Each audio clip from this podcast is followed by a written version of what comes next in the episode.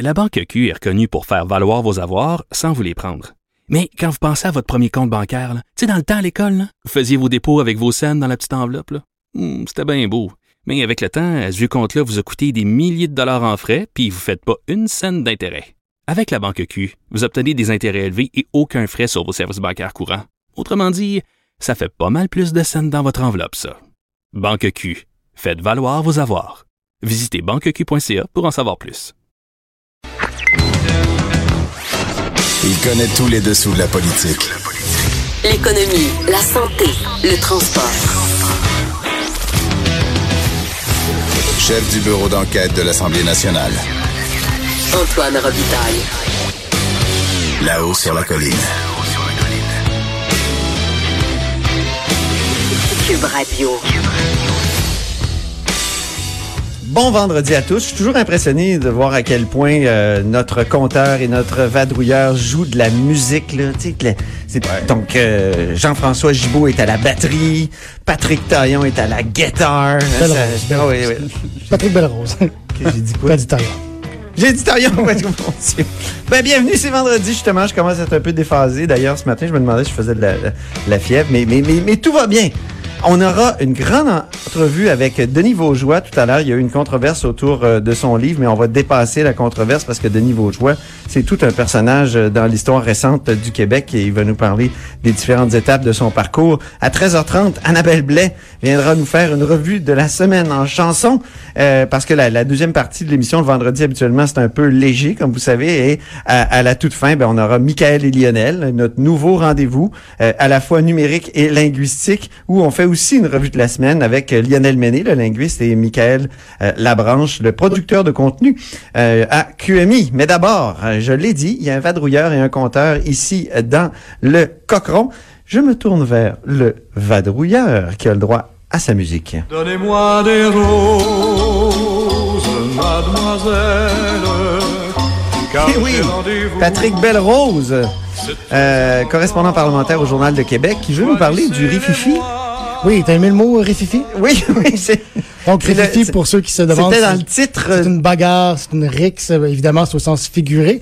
Mais hier, ça, c'était approprié quand même. On se demandait un petit peu ce qu'ils avaient mis dans l'eau à l'Assemblée nationale hier.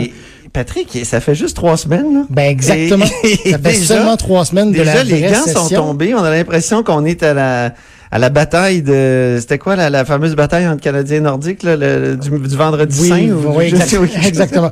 Les références sportives, c'est pas pour nous, Antoine. Ah oui, c'est vrai, on est pas fort là-dessus. Donc, oui, mais c'est ça. Hier, on se demandait qu'est-ce qu'ils avaient mis dans l'eau parce que vraiment, libéraux et caquistes s'accusaient mutuellement d'attaques personnelles. Je vais vous laisser juger, là, on va, je vais vous lire les citations, vous me direz ce que vous en pensez. Mais on disait, bon, on nous attaque de façon personnelle, on essaie de bloquer les travaux parlementaires de part et d'autre. C'était particulier. Donc, on a fait un petit peu un texte wrap-up pour dire, ben voici le, voici ce qui se passe. On sait pas ce qui se passe, mais Une synthèse. La synthèse, oui. Le wrap-up, évidemment. Donc, ça en est pas content. Ah, je fatigue. Mais donc, on, on va y aller avec les, les attaques personnelles, je me sens en guillemets, euh, pour commencer. Donc, Isabelle Charret en chambre se lève et répond à Enrico Ciccone qui veut avoir une espèce de registre des commissions cérébrales chez les jeunes sportifs pour euh, qu'on s'assure qu'un jeune qui arrive à 18 ans et qui a eu cinq commissions cérébrales euh, soit mieux encadré, qu'on fasse attention, etc., etc. Madame Charret trouve que c'est pas la bonne façon de- d'aborder le sujet. Elle craint que ça ait l'effet inverse, en fait, que les jeunes aient peur de déclarer leur commission cérébrale. Donc, elle a dit à Enrico Ciccone, ben, je pense qu'il est pas habitué de se faire dire non, parce qu'il n'a pas l'air à vouloir être d'accord avec, avec elle. Et en plus, elle a dit, je compatis avec les séquelles de ses commissions cérébrales. On sait que M. Ciccone était un joueur de hockey euh, très, très euh, fier à bras, bagarreur. Euh, mais par contre, ben, je suis pas d'accord avec lui, etc., etc. Et là, Hélène David et Enrico Ciccone sont sortis en point de presse pour dire ça n'a pas de bon sens. Si M. Ciccone avait été une femme, puis qu'on lui avait parlé comme ça, on a- il y aurait eu un tollé. M. Ciccone s'est dit j'ai été blessé par ces propos-là. Je vous laisse voir ce que vous en pensez. Est-ce que c'est une sorte de récupération euh, politique ou est-ce qu'ils avaient raison? Je vous laisse C'est le point de presse le plus drôle de la semaine. On va peut-être en reparler d'ailleurs avec Annabelle Blais. Et juste, euh, ju- juste après ça, là, c'est André Fortin, un libéral, qui a attaqué, euh, attaqué entre guillemets toujours, Mathieu Lacombe en disant, euh, ben, il s'intéresse plus au dossier euh, de l'Outaouais. Mathieu Lacombe, ministre de la Famille, qui est aussi responsable de l'Outaouais. s'intéresse plus au dossier de l'Outaouais depuis qu'il a déménagé à Terrebonne. Il y avait un article là-dessus euh, plus tôt cette semaine. Et là, Mathieu Lacombe est sorti euh, en point de presse, en mêlée de presse, en disant ça n'a pas de bon sens, on s'attaque à ma famille. Il avait l'air honnêtement ébranlé. Il tremblait de colère, d'après ce que mes collègues ont rapporté. Donc, encore là, on s'accuse d'attaques très, très personnelles. On est loin du fond des dossiers euh, sur les projets de loi, par exemple. Ben oui. Et, et- et ça, d'ailleurs, ça me rappelle un petit peu euh, Marois Risky, la semaine dernière. Je sais pas si tu te souviens, euh, François Legault avait dit, euh, Véronique Yvon, je lui donne un an ou deux pour qu'elle soit d'accord avec nous. Marois Risky avait dit, ça, c'est du machisme, puis Ben oui. euh, ça n'a pas de bon sens de Elle parler était comme venue ça. nous le dire à ce micro Exactement. aussi, d'ailleurs. ouais. Donc, Il y avait euh, un relent de macho dans plusieurs Donc, comme tu disais, ça fait à peine trois semaines et déjà, on dirait que le ton monte comme ça entre libéraux et caquistes. Euh, ça annonce rien de bon, surtout que François Legault, dans son discours d'ouverture, si tu te souviens bien, il avait dit, ben, c'est évident que entre partis opposés, parfois on va avoir des débats vifs, ça va être difficile, mais rappelons-nous qu'on travaille pour les Québécois. Essayons de s'entendre, en gros, c'est ce qui, c'est ce qu'il disait un petit peu. Et là, on est au niveau des attaques personnelles ou des reproches. Mon impression, euh, Patrick, c'est que euh, les gens en, en veulent davantage aux libéraux là-dessus. Moi, j'ai reçu des lettres des, et je regarde les commentaires en général. C'est, pas scientifique comme sondage, mais euh, on se dit, écoutez, là, vous avez été au pouvoir très longtemps, vous êtes très dur euh, dans l'opposition déjà, alors que vous venez de passer de l'autre côté. Euh, j'ai, moi, j'ai reçu des lettres là, ce matin, là, des, des gens qui me disent donc euh, ils veulent donner une chance encore euh, au, au- au gouvernement. Pour combien de temps, je sais pas. Oui, le gouvernement est en, lune- est en lune de miel toujours, c'est sûr. Donc, n'importe qui il y en a dont les lunes de miel sont longues. Là, prenons Trudeau à Ben, ça peut être six mois, un an. En effet, ça peut être deux ans. Fait n'importe qui qui s'attaque à la CAQ, on le voit quand on fait des articles un peu critiques sur la CAQ, même si sur, sur, c'est sur le fond. Les gens nous répondent en disant, ben, laissez-les faire, laissez-les travailler. Pourtant, on fait juste souligner des aspects d'un projet de loi, par exemple, qui peuvent être plus problématiques. Euh, juste pour terminer, euh, après ça, tout ça s'est transporté dans un débat sur la tenue de la commission parlementaire sur le projet de loi 9. Euh, les libéraux accusent la CAQ d'aller trop vite puis faire en sorte qu'on peut pas entendre nécessairement les groupes qu'on devrait entendre. Ça semble assez légitime. là. Il y a des groupes qui disent on a été invités à la dernière minute. Mais en même temps, les libé- euh, la CAQ et Québec solidaire aussi, faut le dire, disent ben les libéraux en fait tentent de bloquer, de ralentir les travaux parlementaires. Euh, à quelle échéance, je ne sais pas. Mais donc on, on voit là qu'il y a encore cette chicane là, même euh, sur la tenue des travaux parlementaires. Ça fait seulement trois semaines, on n'est pas rendu au mois de juin. Incroyable. Merci beaucoup, Patrick, pour cette, euh, ce beau, cette belle synthèse. Cette belle synthèse. D'ailleurs, dans, la page 12, euh, à la page 12 du Journal de Québec et aussi dans le Journal de Montréal, là, vous avez vraiment toute la page de, Patrick qui présente ces différentes altercations en détail. Merci beaucoup. Je me tourne maintenant vers notre compteur qui a droit à sa musique. Oui, Jean-François Gibault, croqueur de chiffres, directeur de la recherche à QMI, qui nous parle de la caisse de dépôt. Hier, on a parlé de la caisse de dépôt, mais euh, c'était les résultats qui étaient présentés. Puis, euh, tu nous euh, décortiquais ces, euh, ces différents ré- résultats-là. Là, Aujourd'hui, tu veux plus te pencher sur la gouvernance de la caisse et Oui. à quoi sert un, un- un conseil d'administration dans un, Oui, ben, dans un organisme comme celui-là? Hier, après la, la divulgation des résultats, les journalistes ont questionné le, le président, directeur général de la Caisse, M. Sebia, euh, un peu pour lui demander, mais qui est responsable, dans le fond, des, des, des, des, des dossiers qu'on a vus dans les dernières semaines, c'est-à-dire des personnes qui travaillent pour des filiales de la Caisse qui euh, ont mélangé intérêt personnel, intérêt professionnel, se sont prêtés de l'argent à des partenaires d'affaires ou même dans certains cas... C'est le bureau d'enquête. À lui-même, même le bureau d'enquête. Et là, on demande à M. Sébia, mais comment tout ça peut se produire? C'est qui est responsable de ça? Qui doit rendre des comptes là-dessus? Comment ça marche? Et, et ce que tout le monde a constaté, c'est que M. Sébia était assez mal à l'aise, avait de la misère à expliquer comment ça fonctionne. Et euh, ça a fait ressortir un problème de, de gouvernance à la caisse de dépôt, c'est-à-dire qu'à quelque part, la, la, la, la c'est comme un petit peu si le, le, le shérif était aussi le, bandit, c'est-à-dire que la personne qui devait surveiller euh, les, les gens qui ont été pointés, ben dans certains cas c'était elle-même.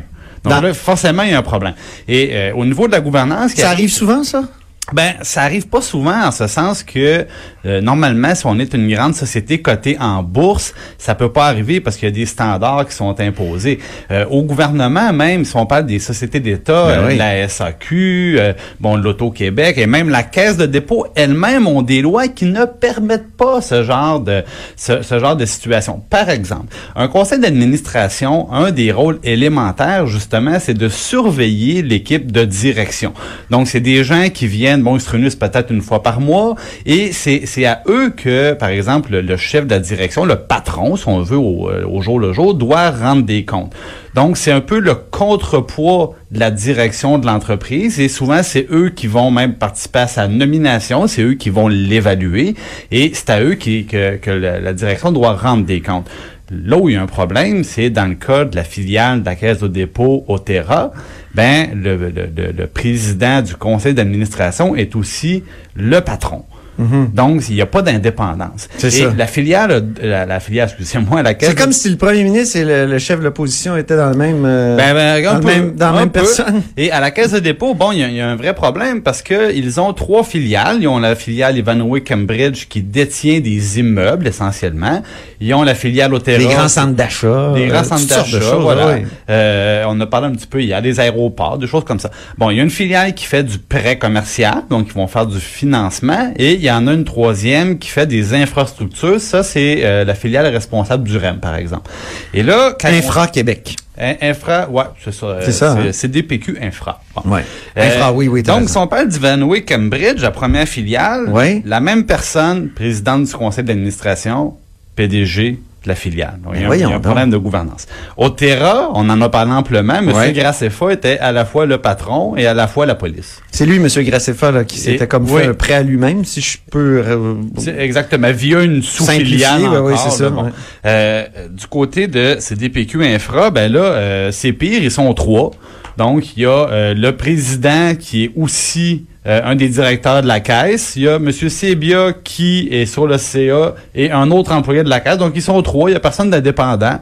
Et tout ce monde-là s'entre-vérifie. Faudrait tout dissocier ça, selon toi? Ben, si on prend la loi qui s'applique à la caisse et non pas à ses filiales, c'est très, très strict. Première, première règle, impossible pour une personne de cumuler la fonction de président du conseil d'administration et de chef de la direction. C'est interdit par la loi. OK. Deuxièmement, le deux tiers des membres doivent être indépendants. Ça, ce que ça veut dire, ça veut dire que la personne ne peut pas travailler à la caisse et ne peut même pas y avoir travaillé au cours des trois années précédentes. La personne ne peut pas être non plus liée au gouvernement. C'est très strict. Et on mentionne un peu plus loin même que il ne peut pas y avoir de conflit d'intérêts, même en apparence. Donc, impossible que la société transige avec un dirigeant, avec un administrateur, avec un de ses employés, et ça couvre même les liens de sang, les liens de mariage, Oh. les conjoints de fait, ça va très très loin. Donc ça, c'est l'encadrement qui s'applique à la caisse. Sauf que euh, cet encadrement-là ne s'est pas rendu jusqu'aux filiales et ça a amené aux situations aberrantes qu'on a vues. C'est-à-dire qu'une personne peut se prêter de l'argent à elle-même, puis le chien de garde, ben c'est lui-même, donc il s'est pas mordu. On peut dire ça C'est comme une ça. bonne finale, Jean-François. J'aime ça. C'est un conseil gratuit de notre compteur. C'est tout à fait Dissociez gratuit. donc le PDG du président Ben, mon, du mon- mon petit doigt me dit que ça va changer. Oui, hein? Oui. Oui, je pense qu'ils vont, euh, ils vont écouter le compteur. D'ailleurs, ils écoutent Cube, tout le monde. C'est- Oui, tout c'est le monde sûr. écoute Cube. Oui. Tout le monde se dit, Eh, Jean-François le dit, pas le choix. Hey, merci infiniment. Je vous souhaite une bonne fin de semaine, euh, Jean-François Gibault, directeur de la recherche à QMI, et Patrick Belrose, correspondant parlementaire ici au Journal de Québec. Restez des nôtres après la pause. euh, On fait une grande entrevue avec Denis Vaugeois. Antoine Robitaille. Là-haut sur la colline.